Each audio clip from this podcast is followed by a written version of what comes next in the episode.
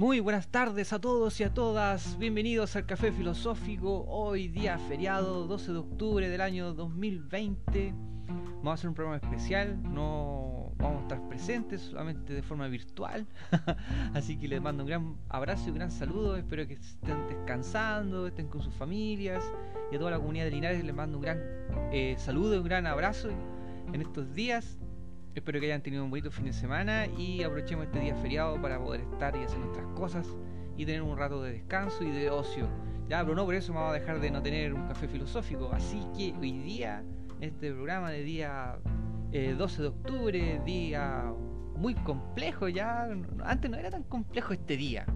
Pero en este día especial de feriado ya vamos a hacer un programa filosófico atingente ya a los días que están pasando, estos días que, de gran conmoción y lo que se vendrá. Ya, así que le mando un gran saludo, como siempre, al Instituto Británico IBF que me auspicia este programa, Radio Innovadora 104.1, Señal FM en Linares. Y también un gran saludo a todas las personas auditores, fieles auditores que van a escuchar ahora en la radio en este día feriado. Ya, un también saludo a los radiocontroladores y a toda la gente que trabaja en la radio innovadora. Un gran abrazo para ellos. Espero que estén descansando de igual forma. ¿Ya? Así que comenzamos este café filosófico hoy día 12 de octubre con un tema, como decía yo, que es súper atingente.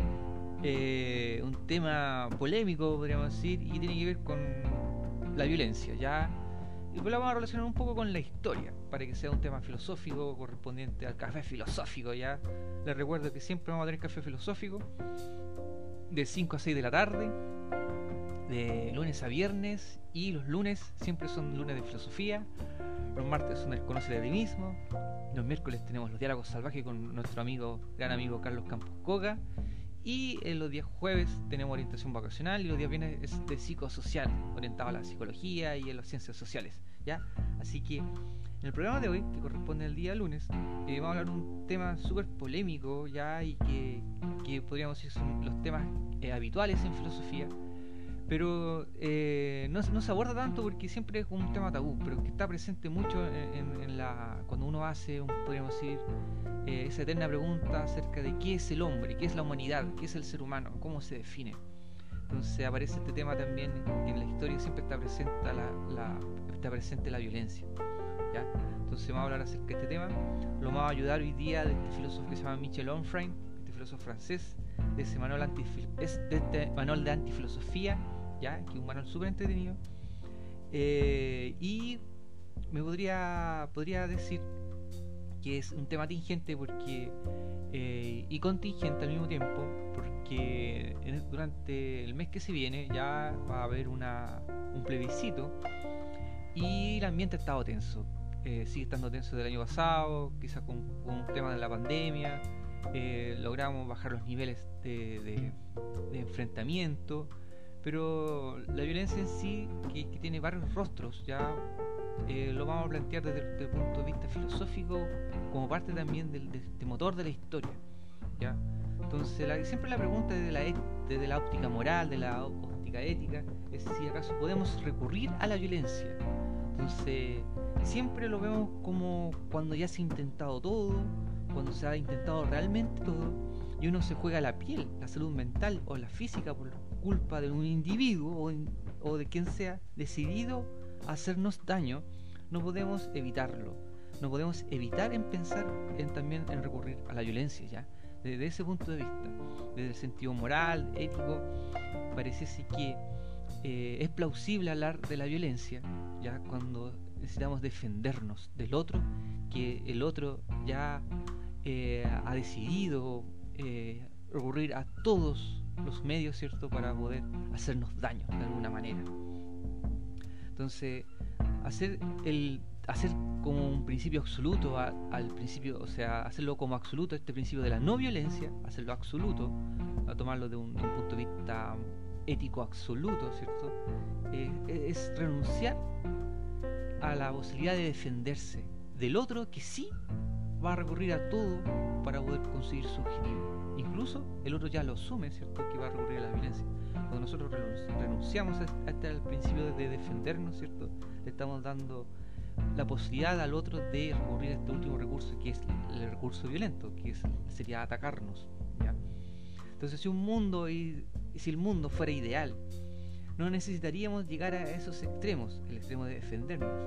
Claro está, no es en términos de salud personal, la violencia puede conseguir lo que la seguridad pública, la moral, la salud mental no han logrado obtener a pesar de sus esfuerzos por separado o en conjunto. Muchas veces cuando dicen hay que tomar el toro por las astas, ¿cierto? Se refiere a esto, que siempre lo vemos como un último recurso. Entonces, frente al acoso, podríamos decir, frente al, fíjense bien, frente al acoso, qué importante, cuando muchas veces la, la, política de seguridad no, no han defendido eh, a las mujeres, ¿cierto?, del acoso de los hombres. Entonces, siempre han dicho lo mismo, que todos los femicidios, en cierto grado, son evitables o el maltrato dentro de los hogares, la violencia intrafamiliar, siempre hay cosas que son evitables porque, claro, la persona que está dispuesta a recurrir a todo, incluso ya ha manifestado síntomas de violencia, obviamente eh, cuando la parte de, la víctima, ¿cierto? la que está recibiendo el daño, no reacciona y no recurre ¿cierto? a la defensa, estamos eh, en ese sentido viéndonos superados. Y en ese sentido muchas veces la violencia de defensa, ¿cierto? Desde el punto de vista ético y moral, ¿cierto? Pareciese que es plausible. Estoy hablando siempre desde el punto de vista filosófico, ¿ya? Para dejarlo claro. Entonces la violencia es un mal necesario. Privarse de ella equivale a declarar vencedor al individuo convencido de no renunciar a ella. ¿ya? Y, ese, y ese espécimen, el que nos hace daño, el que nos está violentando y el que ha declarado ¿cierto? Eh, vencernos de, a cualquier eh, eh, con, cualquier medio, eh, no se desaparecerá mágicamente. Desgraciadamente no, eso no va a ocurrir con nuestro deseo, pensando que se va a desaparecer esa persona o ese individuo, sea quien sea, ¿cierto? Que no ha declarado, entre comillas, la guerra o el hacernos daño o vencernos en cualquier ámbito, ¿cierto? No se va a desaparecer mágicamente. Entonces, por desgracia, constatamos que el recurso de esta arma en esta arma entraña un movimiento que solo impide la destrucción de uno de los dos protagonistas.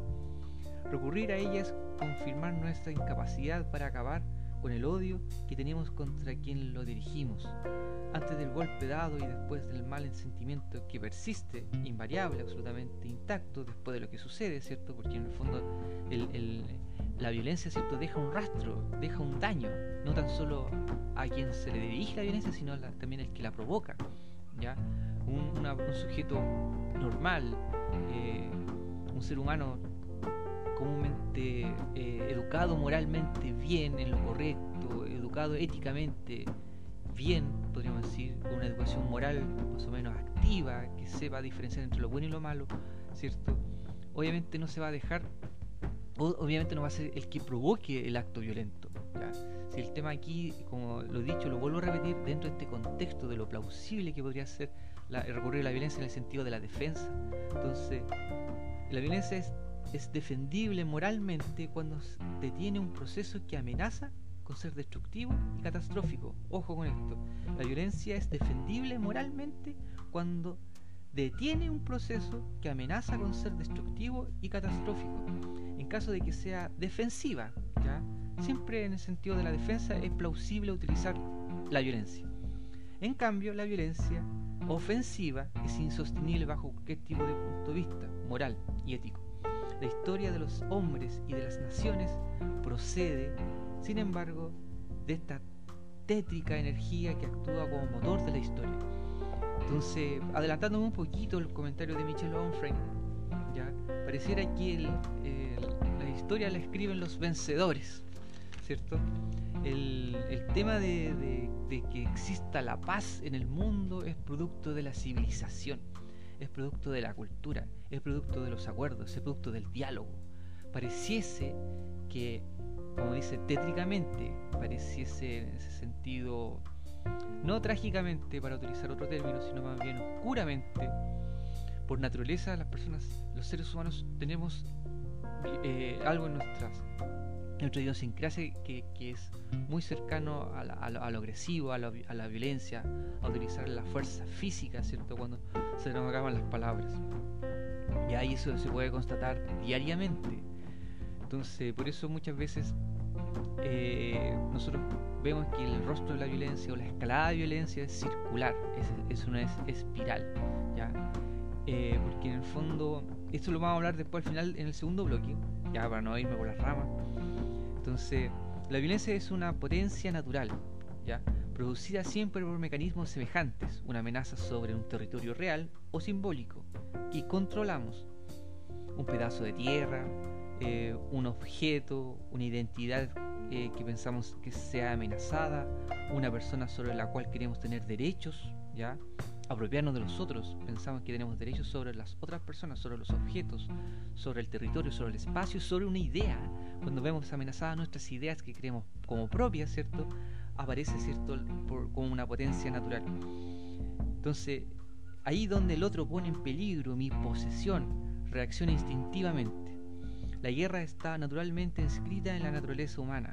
La paz, como les he dicho, en cambio procede de la cultura de la construcción del artificio y la determinación de las buenas voluntades de las personas que promueven el diálogo. ¿ya? La paz parece que es producto ¿cierto? del diálogo y no de la confrontación, pero es un producto cultural. La violencia flora en cada momento de la historia. Tiene la intersubjetividad, que es la relación entre los seres, ¿ya? la relación entre nosotros y la internacionalidad, la relación entre las naciones, ¿ya? El origen, en el origen supone una incapacidad para hablarse, una imposibilidad para liquidar la querella por medio del lenguaje, recurriendo solo a las palabras educadas y corteses, pero también firmes, claras y aún vehementemente graves, cuando renunciamos a las palabras, cuando renunciamos al diálogo, cuando renunciamos a las ideas, ¿cierto? Parece que flora aflora naturalmente. Si yo aquí en cierta manera como lo he dicho siempre, muchas veces no teníamos el espacio para poder hablar de estos temas porque son temas tabú. Como fue hace años y décadas atrás el tema del sexo acá en Chile. Como fue hace años y décadas atrás el tema de, un periodo de la, de la historia de Chile en donde hubo un golpe militar. Entonces eran temas tabúes, que no ha sido el único golpe, no ha sido la única guerra civil, no ha sido el único conflicto que ha sufrido este país. Ya, porque en ese sentido no, no, no hay que ponerse tampoco como una quisquillosos, porque la historia de este país siempre se ha visto en, conflicto, conflictuado desde, la, guerra, eh, desde Napoleón cuando invadió España y, usurpó el, rey de, España, ¿cierto?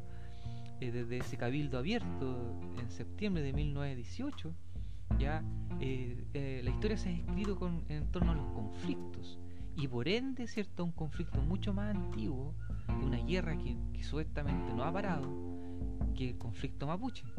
Y eso es mucho más atrás, ¿cierto? Al conflicto del tema del descubrimiento de América. Entonces, América ya estaba descubierta, así que aquí el tema es cómo se, logró, eh, cómo este acontecimiento de Occidente, al redescubrir, podríamos decir, de su, de su óptica medieval, eh, este nuevo continente que había pasado desapercibido. Hay un autor que es súper potente, que se llama Yuval Noah Harari, que habla acerca de, un libro acerca de la historia de la humanidad, que se llama de Animales y Dioses, de cómo en cierta manera el mundo y sus visiones, las visiones del mundo, se han occidentalizado de una forma tal en donde estas culturas de las cuales nosotros provenemos eh, naturalmente de como mestizos, es nuestro origen, se han desaparecido y tienen que ver con un tema del lenguaje. La mayor parte del mundo habla los lenguajes de las colonias, la colonia española, la portuguesa, la inglesa, la francesa, y suma y sigue. La mayor parte del mundo lo que está hablando hoy en día, la forma como se comunica, se comunica a través del lenguaje del, colonialismo, de la, expansión, de, la época del, del descubrimiento. Y cómo el lenguaje de, los pueblos originarios ¿cierto? se fue destruyendo, se fue eliminando, se fue extinguiendo de cierta manera. Entonces, antes, desde antes de que llegaran los españoles, aquí habían también conflictos Acuérdense que los incas llegaron hasta el, hasta el río Maule. Entonces pareciese que el motor de la historia fuese la violencia. Pareciese que las cosas en la humanidad, intrínsecamente hay un lado cierto violento y agresivo en los seres humanos. Lo ideal sería que la historia de la humanidad, inclusive la historia de la humanidad en contra de la naturaleza, en contra de los animales, la historia del Homo sapiens, y por eso les digo que que lean ese libro, que lo vean por ahí, que lo, que lo descarguen, que lo compren. De animales a dioses. La historia del Homo sapiens se base también en, base a extinguir otras especies, a dominarlas, a, la evolución del, del, sapiens ha sido la idea de, esta revolución cognitiva, en donde se impuso cierto una especie, una especie de homínido, que es el homo, el homo sapiens, frente a otras especies de homínidos, ya hasta extinguirlos. Tenía mayor capacidad de adaptación, ya el Homo sapiens.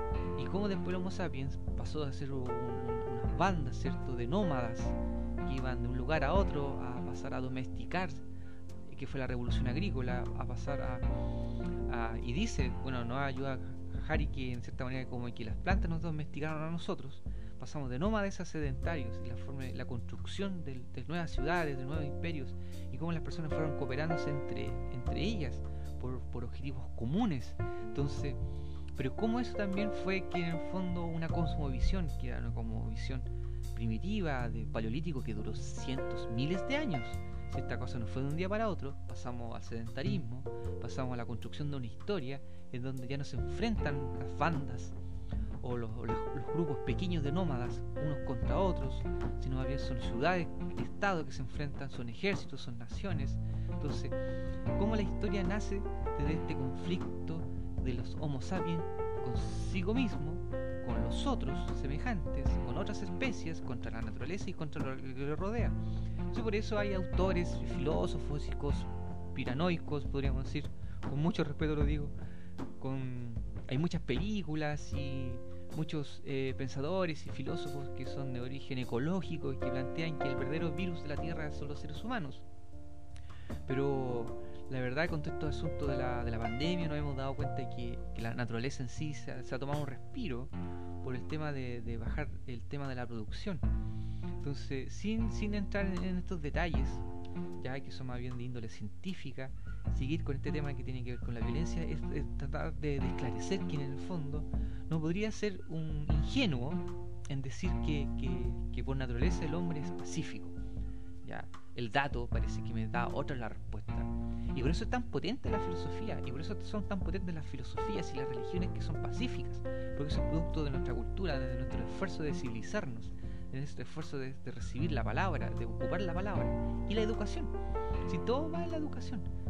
Ah, yo, les contaba la historia de Buda cuando Buda, después de iluminarse, llegaron, bajaron los dioses a decirle que por favor enseñara, que se transformaron en un profesor, en un pastor de hombres.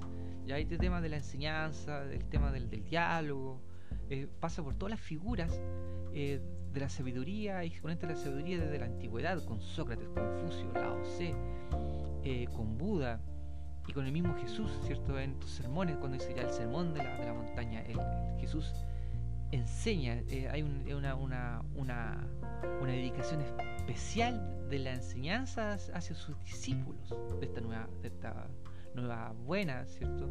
Entonces, buena nueva, quiero, quiero decir, entonces, aquí hay un tema súper poderoso, pero primero que, que hay que decir que la filosofía acepta y reconoce la guerra como padre de todas las cosas.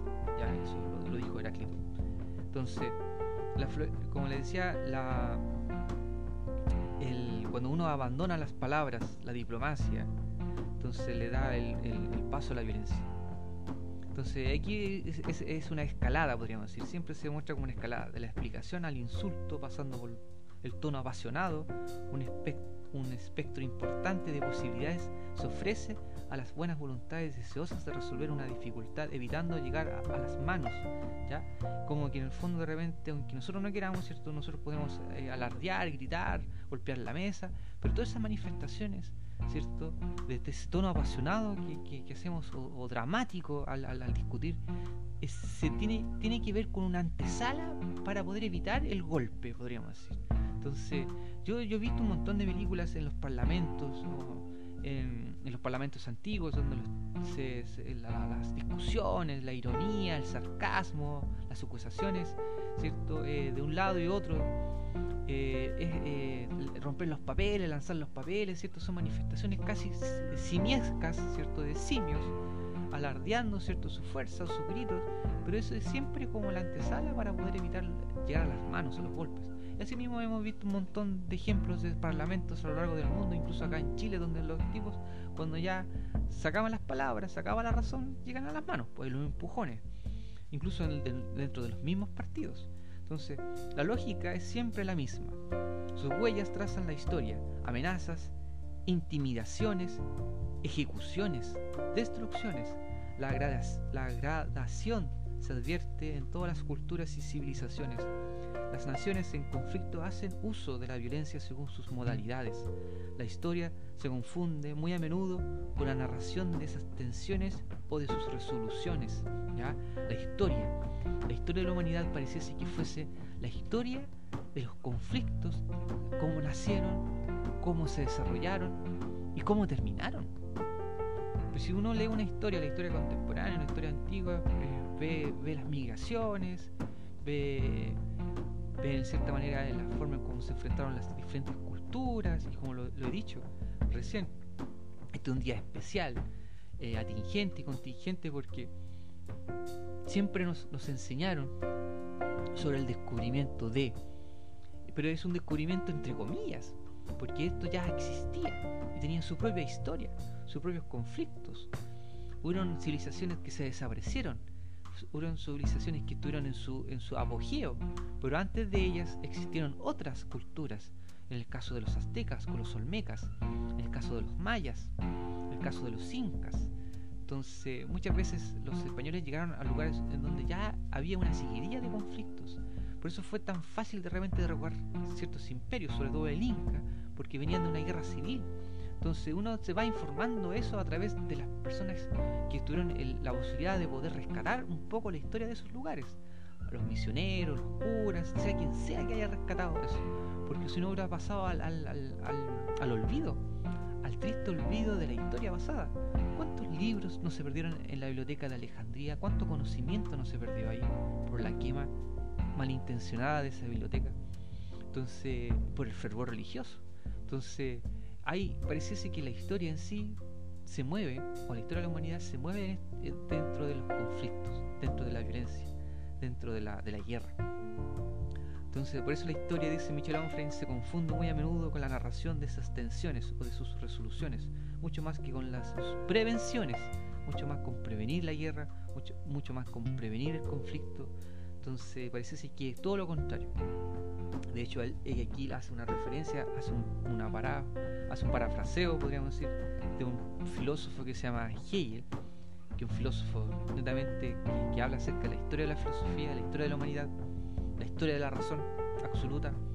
Entonces, entonces la historia no se escribe prioritariamente, o sea, no se escribe prioritariamente la historia de los acontecimientos felices, de las relaciones normales y pacíficas. Incluso Hegel, dice Onfray, afirmó que los pueblos dichosos no tenían historia. ¿Ya? Qué, terrible eso, ¿ah? de cierta forma. Parece que. Eh, y pasa de repente con, con, todo en la vida, que cuando uno es feliz, cuando uno está tranquilo, parece que no, no, tiene memoria acerca de eso. Uno va a la memoria, ¿cierto? El conflicto, va, va, va a la pelea, ¿cierto? Va a la memoria constantemente.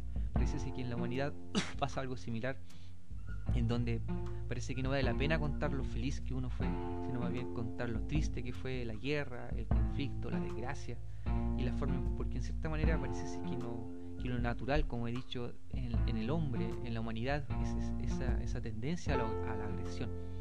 Y la paz es producto de la cultura. La paz es producto del diálogo y la paz y la, es producto de una determinación, de una buena voluntad de poder entenderse. ¿ya? Entonces, lo que planteo acá, y voy a dejarlo como introducción al segundo bloque, es, son dos temas que me quedan con respecto a la violencia como motor de la historia, que podría decir que existe un versus, existe realmente una violencia natural o cultural, por lo que decía, planteaba Rousseau en su famoso, en su famoso ensayo, que, por donde el hombre nace bueno, pero en cualquier lado se encuentra encadenado, es la cultura lo que lo hace violento el hombre nace bueno, pero la sociedad se encarga de encadenarlo, de, corromperlo, ¿cierto? Lo hace violento. O si la, verdad es que en el fondo naturalmente somos violentos. Y, como lo he dicho, y adelantando un poco, ver este tema de que si la violencia es el real motor de la historia, o otras son las motivaciones. que, van cierto en, la humanidad ya así que espero que le haya gustado este primer bloque y vamos a seguir cierto con el café filosófico después de la tanda de comerciales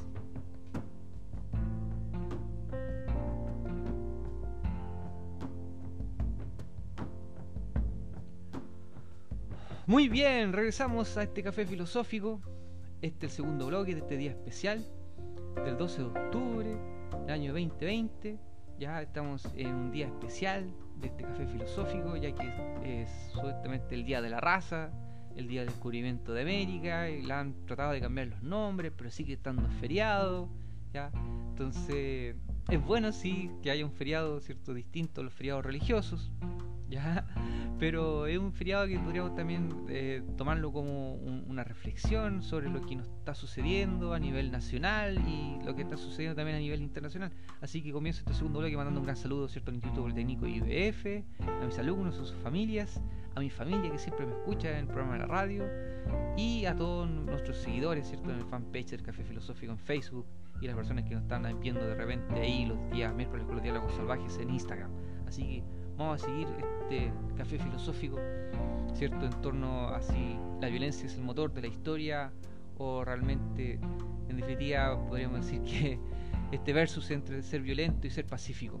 Una de las cosas que planteaba Michel Onfray que me llama mucho la atención, eh, este argumento súper poderoso es que el renunciar a la violencia como una ley absoluta, a ser no violento absolutamente, es darle la razón al otro, ¿cierto? Que va a utilizar todos los medios a su disposición para poder hacernos daño y que lo que plantea, ¿cierto? La ética, en cierta manera, eh, la moral, ¿cierto? Como plausible, ¿cierto? Plausible quiere decir que se puede ser, que puede llegar a ser, que puede ser convincente, ya que, que, que, que, puede ser correcto, ya como plausible, ya que se puede considerar como opción, que se puede considerar como opción, es que uno puede utilizar la violencia para poder defenderse. La, la violencia defensiva es plausible moralmente y no la ofensiva bajo ningún punto de vista. Por eso, este segundo bloque vamos a hablar un poco acerca de si la violencia, cierto, es de carácter cultural o natural. Entonces, Onfray plantea que la paz tiene un precio. ¿ya? No, la paz no se llega a la paz así como así, no, no es un regalo, no es, no es, un gift. ¿ya? Así, eh, entonces, el comercio de los hombres, la libre circulación de bienes, el acuerdo entre los pueblos se fabrican y después se mantienen. ¿ya? No, no es una cosa así como que salga espontáneamente sui generis. ¿ya? Es importante, lo voy a repetir. El comercio de los hombres, libres, la libre circulación de bienes, el acuerdo entre los pueblos se fabrican y después se mantienen. En la historia hace falta una voluntad para impedir el triunfo de la negatividad, la diplomacia. Ya, ese es. La diplomacia es el arte de evitar la violencia, trabajando en el terreno de la urbanidad, de la cortesía, de los intereses comunes y bien preservados, ¿ya? Fíjense bien, los intereses comunes y bien preservados es el terreno común, ¿cierto? Cuando ahí tenemos deseos, son deseos que son comunes. Qué importante tener una buena diplomacia en los países, ¿sabes? Para que los países sean buenos vecinos, ¿ya? Nosotros hemos tenido conflicto con nuestros vecinos durante, durante décadas, casi, casi un siglo, ya de la guerra del Pacífico. En un siglo, en unos en esos años que que después luego de la independencia las naciones independientes empezaron a tener conflictos entre ellos por los límites, ¿ya? Cosa que no pasó, que es lo más extraordinario, ¿cierto? Porque la historia sería diferente, la historia de Latinoamérica sería muy diferente, porque no es la historia americana acá. Que es una cosa que salió incluso en, un, vi unos memes, ¿cierto? En donde cuando hablaban acerca de América, los americanos piensan que son ellos, ¿ya? cuando estábamos hablando de americanos, ¿cierto? Son y uno le dice, no, si son, ustedes son norteamericanos. ¿Qué, es eso? ¿Norteamérica? No, nosotros somos americanos. Ellos son los americanos. Nosotros siempre, como dice la canción de, de los prisioneros, somos eh, el patio trasero, ¿cierto? O somos el jardín de Estados Unidos, ¿cierto? Entonces, es un pueblo al sur de Estados Unidos, dice así textualmente, el patio trasero de, los gringos. Entonces, el conflicto después de la independencia de las colonias eh, españolas, el tema de la poca unión de una, de una América unida, que en cierta manera fue una utopía, ¿ya? Eh, dado la, la, dado la geografía, dado los distintos pueblos originarios, eh, dado que en el fondo también existe, había otro reino de por que, son los portugueses, ¿cierto? Brasil, la selva amazónica. Eh, lo veo un, poco, tomando la distancia del caso, lo veo un poco plausible. Alguien me podría discutir, ¿ah? de hecho, podría argumentarme un montón de razones en contra. Pero después, y ahí hubieron guerras, ya hubieron extinciones de, de pueblos originarios, cuando los países empezaban a delimitar sus fronteras. Entonces, y claro, nosotros tenemos conflictos con nuestros vecinos del norte, porque Arica y Quique, ¿cierto? No, no eran parte del territorio chileno. Entonces el, tema, eh, así lo mismo pasó con, Norteamérica, las colonias estaban en el, Atlántico y el, resto de Norteamérica estaba eh, estaba en manos, ya y quiero ser claro con eso, ya estaba en manos de las colonias francesas, españolas, ya, entonces eh, holandesas, entonces no, aquí hay, podríamos decir, alguien derechamente puede decir aquí hubo una usurpación, ya, estamos hablando de una historia que tiene que ver más bien no con una con, un descubrimiento, sino con una usurpación, con, con la palabra correcta es la conquista, ya no, no, no hubo acá una cosa pacífica en, Latinoamérica después del, de, este, entre comillas, descubrimiento de Colón.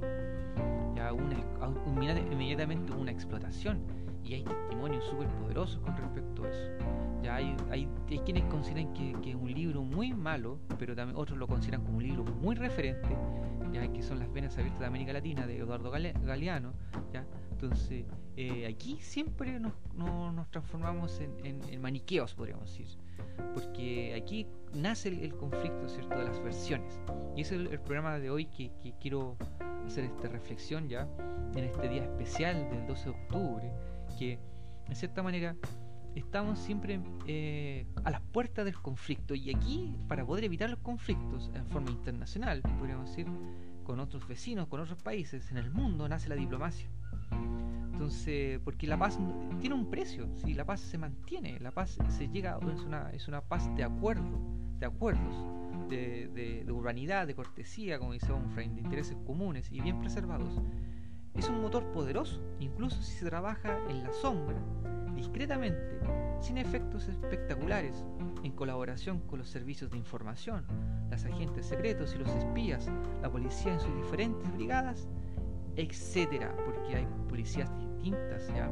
Podríamos decir que hay una policía política y también existe una policía financiera, que podríamos decir que el órgano de Contraloría, Servicios de Impuestos Internos, nótese, Servicio de Impuestos Internos, Contraloría, podríamos decir que es una policía financiera, ya viene el Contralor, viene, a hacer la auditoría, el tema para los gringos, para los norteamericanos, por decirlo con, respeto, ya dicen ellos que hay dos cosas que son inevitables, una es la muerte y el otro son los taxes, o sea, son los impuestos. Ya. Acá en Chile, allá el, tema de la evasión de impuestos es un delito federal, se paga con cárcel y es gravísimo. Eh, el tema de la corrupción se persigue de una forma gravísima y de hecho hay películas, si usted vio el irlandés, o sea, todos los mafiosos, no cayó ningún mafioso en la historia de Estados Unidos por asesinar a alguien. ¿Ya? Es una cosa así paradójica. Pareciese que podían imputarlo por ciertos asesinatos, pero no habían las pruebas, no habían. la mayoría de los mafiosos, incluso Al Capone y un montón de mafiosos ya de norteamericanos, ya cayeron presos por evasión al fisco. ¿Ya? Entonces eh, y, era gente que, no tenía, de cierta manera, no, no, promocionaba el bien común. Así, eh, derechamente velaban por sus intereses y recurrían siempre a este último tema que podríamos decir, eh, la, violencia, ¿cierto? El asesinato, la corrupción, ya, o sea, la asociación ilícita, el crimen organizado, podríamos decir. así, derechamente, ellos no, no, no, no, estuvieron presos, no cayeron en manos de la justicia por los asesinatos, sino más bien por la evasión de impuestos. La, la gran mayoría cayó preso por, por este tema de, enriquecerse de forma ilícita, lavando el dinero, haciendo negocios que son, eh, podríamos decir, tránfugos, eh, el tema de las apuestas, entonces, porque las apuestas es un enriquecimiento eh, que no está súper vigilado por una policía federal, que es una policía del dinero, que, tiene que ver con, la cartelería, con el fisco cuando recauda ciertos los, los, impuestos. Ya, pero para no meterme y para no irme por ese lado, para poder aprovechar estos minutos del café filosófico, entonces, el, este es un motor poderoso, la paz también es un motor poderoso, evitar el conflicto también es un objetivo poderoso. ¿ah? pero se, recurren a otras cosas que son unas tácticas más bien racionales. ¿ya? Entonces los embajadores, los cónsules y otros altos funcionarios siempre están en movimiento a lo largo del planeta para poder contener la violencia. Esta cuestión de, uno no la ve, es un trabajo silencioso, constantemente hay acuerdos, hay acuerdos internacionales. Nótese que hoy día, hace poco, eh, escuché una explicación acerca de la ley 21.200 con respecto a la modificación de la constitución. Entonces yo quedé impactado, así que realmente tengo que estudiar esa, esa ley para hacer un programa, podríamos ser especial un poco acerca de esa ley que tiene que ver, porque en el fondo que la gente esté conflictuada, que esté, eh, que esté dividida, ¿cierto? Que, haya una violencia, eh, que haya violencia, que Chile se haya dividido, que, de nuevo hay este, asunto de bandos, ya no, no es simplemente la derecha o la izquierda, ¿cierto? Es, una cosa de, de, de quién es la, promoción del miedo, del terror, de, del que ya no, como he dicho un montón de veces, ya no hay argumentos de por medio, sino hay amenazas, entonces hay intimidaciones eso es acto, es violencia con distintos rostros. Tiene que ver con que en el fondo eh, se acabó este, esta discusión. No hay una diplomacia. Esta diplomacia política de, los acuerdos ya parece que se, fumó. Entonces, eh, este tema es súper silencioso el trabajo de los diplomáticos. El trabajo de las leyes internacionales. Siempre está en movimiento, aunque uno no se dé cuenta. Entonces la diplomacia debe hacer frente a las intimidaciones, que son siempre las manifestaciones primeras de las naciones bélicas, ya agresivas o guerreras. Ya aquí ahí podríamos decir que hay naciones que son más propensas, ¿cierto?, a mostrar su fuerza en torno a los desfiles. Son como, acá en Chile hay una, larga tradición de la parada militar. ¿ya? Como es un espectáculo mostrar la fuerza bélica, ¿cierto? Y que vengan los, los periódicos, la televisión de otros de otros países al ver el armamento. ¿Qué, espectáculo es ese? Alguien en su sano juicio, ya adulto, puede decir, oye, ¿por qué están mostrando armas de destrucción? Es para disuadir, ¿cierto? A los vecinos o al resto del mundo, diciendo, mira lo que tengo, si no te metas conmigo. ¿ya?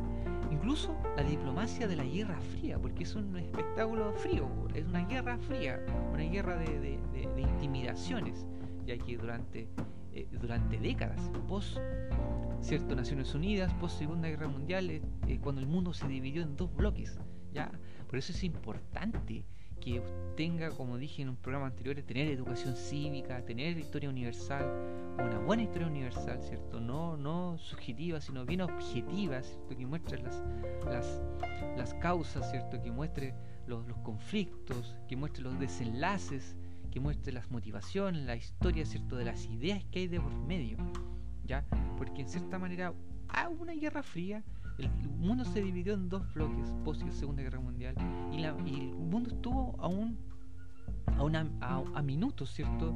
Cuando a esa canción de Iron Maiden cuando dice dos minutos para la medianoche, ya que es el reloj del apocalipsis, que, que, en cierta manera estuvo a punto de estallar una guerra ¿cierto? nuclear de, entre Estados Unidos y, Rusia, a raíz de los misiles en Cuba, ya la gente estuvo, yo creo que estuvimos al punto de pasar un invierno nuclear. En este momento no estaríamos en este programa de radio. Ya no pasó el invierno nuclear, pero pasó la pandemia, que dicen que es otro tema de, es otro punto de conspiración, que supuestamente es, acuérdense que, que Norteamérica estaba en conflicto con, con China por un tema comercial. Entonces usted puede sacar sus propias conclusiones en su casa. Pero el punto es que parece sí que la diplomacia es también parte de, este juego, ¿cierto? De, la, de mostrar y no mostrar, pero mostrar la fuerza, ¿ya? Mostrar lo, que somos capaces de hacer en las maniobras, ¿cierto? los desfiles militares suntuosos y demostrativos, maniobras de unidades numerosas en lugares eh, escabrosos, ¿cierto? Eh, así, mira lo que podemos hacer, mandamos los, los, paracaídas, lanzamos los misiles, tenemos estos tanques, estos automóviles que son eh, anfibios. Entonces, este asunto siempre tiene un, destino, tiene un, propósito, y es hacer creer a los enemigos que se dispone de un potencial de armamento disuasivo, de un entrenamiento ultra profesional de los soldados, de un presupuesto militar desmedido, de armas desconocidas y mortíferas, de gran escala y así, etcétera. El objetivo de dichas prácticas, ¿cuál sería el objetivo de estas dichas prácticas? Es poner en otros, para el otro, en situación de contener su violencia, o sea, contener la violencia del otro. O sea, no te vengas a meter conmigo porque te va a ir mal. ¿Ya? Entonces, eh, es así en ese sentido, guardarla un poco en ejercer esta violencia, ¿cierto? Eh, mostrando, ¿cierto?, que somos capaces de destruir, ¿cierto?, cualquier amenaza que venga del exterior. ¿Ya? Cuando ni la diplomacia, y ojo, cuando ni la diplomacia ni la disuasión bastan y la guerra fría persiste, se supera la etapa de la guerra del teatro para traspasar una línea sin retorno, que es el paso a la acción. Cuando los países, ¿cierto? Ya en el fondo se, acabó la diplomacia, se acabaron los acuerdos, se acabaron el diálogo, se acabó la persuasión, entonces los pasamos a las manos, podríamos decir. Entonces a menudo la historia pasa por la memoria registrada de este único estado, el estado de guerra se olvidamos de la paz, nos olvidamos de la serenidad, la ausencia de acontecimientos negativos, se pasa por encima del trabajo diplomático a la teoría de la discusión para llegar al corazón mismo de su materia, la sangre. Los beligerantes que toman la iniciativa de liberar las pulsiones de la muerte sobre el terreno de las naciones buscan y encuentran pretextos. ¿ya? Ojo con eso. Esto es súper importante. Siempre va a haber un pretexto una causa para poder iniciar la guerra, la acción. ¿ya? Y pareciera que fue el asesinato de un diplomático en Chile, que causó también el tema de, la, guerra del Pacífico. Nótese. ¿ya? El, asesinato de una figura esencial, la transgresión de una frontera, una guerrilla puntual o persistente, una serie de actos terroristas. ¿ya? Miren, aquí hay ejemplos en los cuatro o cinco ejemplos eh, eh, mundiales de los que di, acabo de decir.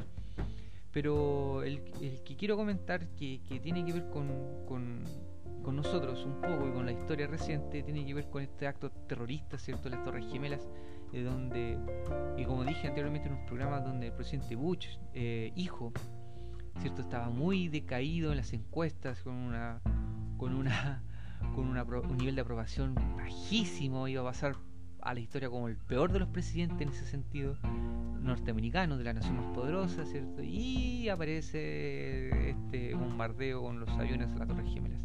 Y también hay todo un programa, ¿eh? que no lo voy a decir acá en la, en, la radio tanto, pero hay todo un, hay un grupo de norteamericanos que dicen que la verdad que fue un ataque de, de, bandera blanca, un autoataque para poder provocar esta guerra con Irak. Ya, ya había una guerra previa, un conflicto previo con Saddam Hussein, con el tema de Kuwait. Entonces parece así que eh, el sobretexto ¿cierto? De, subir las encuestas, de tener el apoyo del pueblo, de la nación, eh, es, es, provocar la guerra. Entonces, no, no, es algo así como diga, pucha, oh, se me está ocurriendo a mí, no, no, no estoy descubriendo nada nuevo. Es algo que está, el tema es que no es discutirlo y que no sea un tabú y como también nosotros también pasamos por lo mismo. Podemos decir que Chile fue un país, ¿cierto? Y estaba, ¿cierto? En una, en una economía estable, vivíamos en paz, pero ¿a, qué costo? Entonces, sí es el tema, el costo. ¿A qué costo éramos una economía estable? ¿A qué costo teníamos un cierto progreso? Pero había una real justicia distributiva de, la riqueza en este país. Eh, o realmente había un, sector que tenía ciertos privilegios y, realmente tiene miedo a perderlos y crea esta ficción de una guerra y de los que son víctimas de, de, asusar, ¿cierto? Eh, este, este panal, ¿cierto? El, que, que, que asusa el panal, ¿cierto? Eh, insoliente al avispero siempre se termina picando. Entonces, llega a llegar un momento en donde tenemos que darnos cuenta y qué es lo que sucedió acá. no estamos muy metidos en la historia y no nos vamos a dar cuenta nunca de lo que realmente sucedió, hasta después de muchos años. Entonces el tema es que en el fondo tener la claridad y no perder la lucidez, porque por eso de, perder la diplomacia a la, a la, acción es un solo paso. Entonces, el, tema es el siguiente.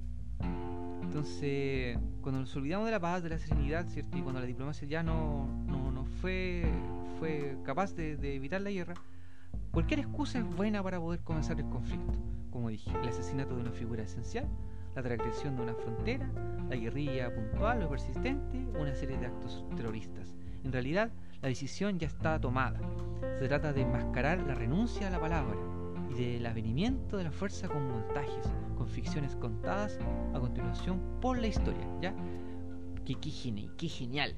Ya la decisión ya está tomada, la cosa es enmascarar cierto el conflicto que se avicina con, con algún pretexto o excusa.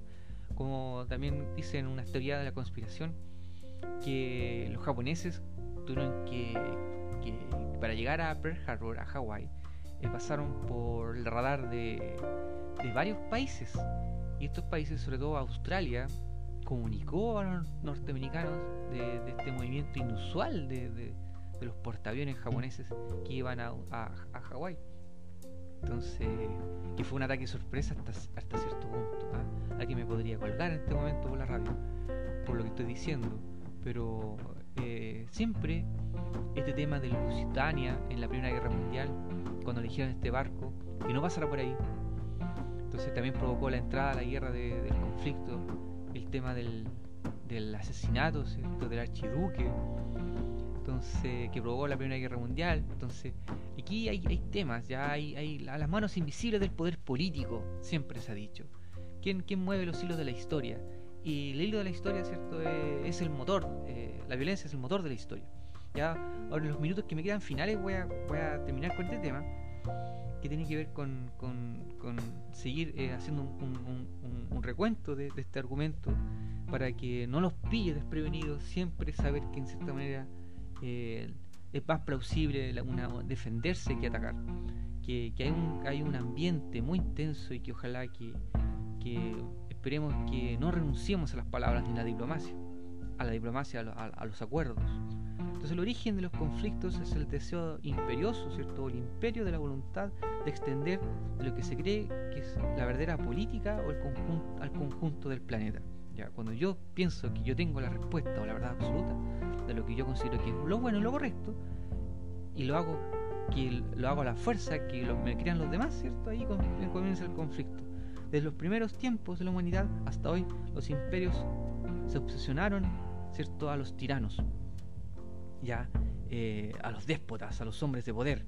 Entonces, Gengis Khan, Alejandro, Carlomagno, Carlos V, Napoleón, Hitler, Stalin, todos aspiraban a expandir el territorio de su ambición y a imponer su ideología al, al, resto del planeta. ¿ya?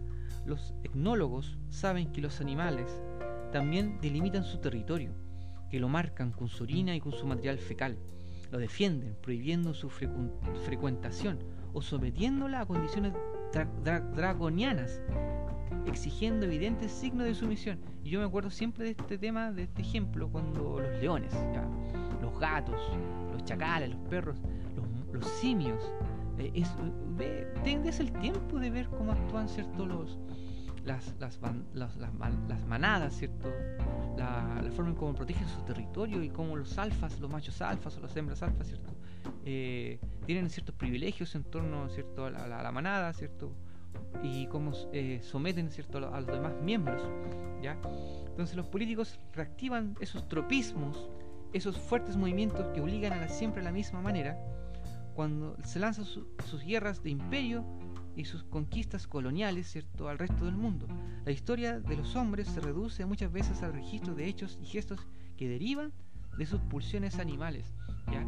Y aquí hay un tema, porque eso es una metáfora, es una comparación metafórica, ¿ya? Porque en cierta manera no hay maldad dentro de los animales, ellos defienden su territorio. Si aquí el que lo hace de forma, eh, eh, podríamos decir, consciente, que es entre comillas consciente, de forma voluntaria y de forma ofensiva, es aquel que se deja persuadir. Entonces, yo el otro día estaba leyendo, les leí este tema de, de Tien, que en el fondo de la declaración de la servidumbre voluntaria, de que uno se hace cómplice del poder y se hace el cómplice del poder de, de los tiranos, ¿ya? Al no defender, ¿cierto? Al no reconocer que se está haciendo daño, el principio del daño, ¿ya? Nosotros somos libres, pero también somos libres de defendernos. Entonces aquí hay todo un cuento con la filosofía que lo he estado diciendo hace muchos programas que me parece súper interesante y que, que, aquella persona que me ha seguido la, la, huella en todo esto se podría reconocer que acá ningún programa está al azar. ¿ya? Para poder analizar la contingencia se necesita mucho estudio, ya tener argumentos sobre algo se necesita mucha preparación. Entonces, cuando nosotros planteamos el tema de la no violencia, es, también estamos dejando la puerta abierta para que el otro, como dice Onfray, eh, utilice todos los medios a su disposición hasta hacernos daño. Y aquí el, el, tema es que el otro se está olvidando de este principio del, del daño. De, de, de, la libertad termina cuando comienza la del otro y por sobre todo el no tener eh, la libertad de, no herir a los demás. Entonces, nosotros no podemos renunciar a, a defendernos. Y es un principio cierto súper claro, ¿eh? que se puede ser muy ambiguo, pero también alguien podría justificar el derecho a defender lo mío. Pero eso incluso eso es, es, origina violencia, ¿ya? Entonces, en cada una de estas ocasiones, el derecho desaparece bajo la fuerza. La convención se aparta en favor de la agresión. La violencia triunfa allí donde anteriormente estaba el lenguaje y los contratos hacia la ley, los acuerdos, las alianzas, los trabajos, las declaraciones de no agresión o de cooperación, las firmas, las soluciones diplomáticamente negociadas y registradas en documentos oficiales, todo desaparece. El hombre retrocede, la bestia avanza. Qué bonito. Me parece súper potente lo que dice Von Frank. El hombre retrocede, la bestia avanza. La historia se escribe entonces sobre los campos de batalla y las trincheras, bajo las bombas y los cuarteles generales militares, los búnkers, sobre las playas de desembarco, no ya en las cancillerías o los ministerios, frente a los códigos de las leyes o la jurisprudencia internacional, sino en la relación con los pelotones de ejecución, los campos de concentración, las prisiones y la munición. Ya no, la historia no, ya no está escrita en papeles, en acuerdos, perdón, sino más bien se da en ese territorio en donde todo vale, en donde la humanidad muestra su peor rostro, que es el rostro cierto de la violencia y de la guerra. Entonces podríamos definir, no, o podríamos concluir, perdón, que la lucha es el motor de la historia entre las clases sociales, ya lucha entre clases sociales, los ricos, arrogantes, contra los pobres, desesperados. La lucha entre las adhesiones étnicas, o sea, los blancos, los puestos de mando y la gente de color en los lugares donde se obedece la lucha entre las identidades regionales, la lucha entre los vascos, los bretones, los corsos, los catalanes, los alsacianos, etc. La lucha entre las naciones, no hace mucho los franceses contra los alemanes, los norteamericanos contra los soviéticos, ayer los serbios, los serbios contra los albaneses, los chilenos contra los peruanos y los bolivianos, etc. Las confesiones religiosas, la lucha entre las confesiones religiosas, los católicos contra los protestantes, Irlanda, los suníes en Irán, los judíos contra los musulmanes en Palestina y así sucesivamente. El deseo de ser el Señor se da en todas las partes implicadas, el deseo señorial, el deseo de ser el vencedor, el rey de la colina, ya, el rey de la colina. Entonces, aquí se da cuenta que, nos damos cuenta que, que Hobbes, mi amigo, querido amigo Hobbes, ¿cierto? Eh, que el hombre decía cuál es la causa de la discordia entre los hombres, uno por el lado es el egoísmo, la competencia, ¿cierto? y el honor. Y ser vencedor es un gran motivo para poder entrar en, el juego de la violencia. Entonces, el solo hecho de ganar, simplemente, de tener la razón. Eh, ya cuando olvidábamos las palabras, las discusiones, la diplomacia, pareciese que el golpe, eh, la, demostrar la fuerza, ¿cierto? No, no es el último, el último vía. Pero simplemente por el deseo de placer de tener la razón o de ser el rey de la colina. Entonces, la violencia, y ahora bien, dice Onframe, eh, no habrá más realidad. Ahora bien, no habrá más que un señor y un esclavo, ¿ya? La violencia se propone a zanjar los problemas, en realidad los desvía y los alimenta. La violencia no, no, no, no zanja el problema final, sino más bien, como dice Onframe, los desvía y los alimenta. Y ya nada ni nadie escapa a la violencia comadrona, comadrona de la historia, que potencia la lucha es el motor de la historia. Cuando el hombre retrocede, la bestia avanza. Es un, es un es, terminando el programa de hoy, este programa especial del 12 de octubre del año 2020, quisiera solamente decir que ojalá que Chile no se transforme en un lugar violento, que, que en cierta manera ya lo es, en cierta forma, porque la violencia siempre va en escalada. Que, que ojalá que en cierta manera hayan voces de, claridad, voces de luz. Yo este programa lo voy a repetir ya eh, quizás el próximo lunes en vivo para, tener eh, una grabado en Facebook y en Instagram. Hoy lo, lo, estoy haciendo, ¿cierto? Ahora a través de la FM 104.1. Le dejo un gran saludo a todos y a todos los que me tuvieron la paciencia de escuchar. Como estoy diciendo, voy a retomar este tema, que es un tema súper poderoso, ¿cierto? El otro día, para poder decir y darle un mensaje a mis, a mis auditores y auditoras que por favor, ¿cierto? Que prima la paz, ¿cierto? En estos meses que vienen, que ojalá que, que lo podamos llegar a acuerdo y que, que, cuídense mucho y lo estaríamos viendo en otro café filosófico durante esta semana, ¿cierto? Aquí en la 104.1 en la señal FM para Linares y para Chile. Así que los tenemos viendo chicos y chicas. Nos vemos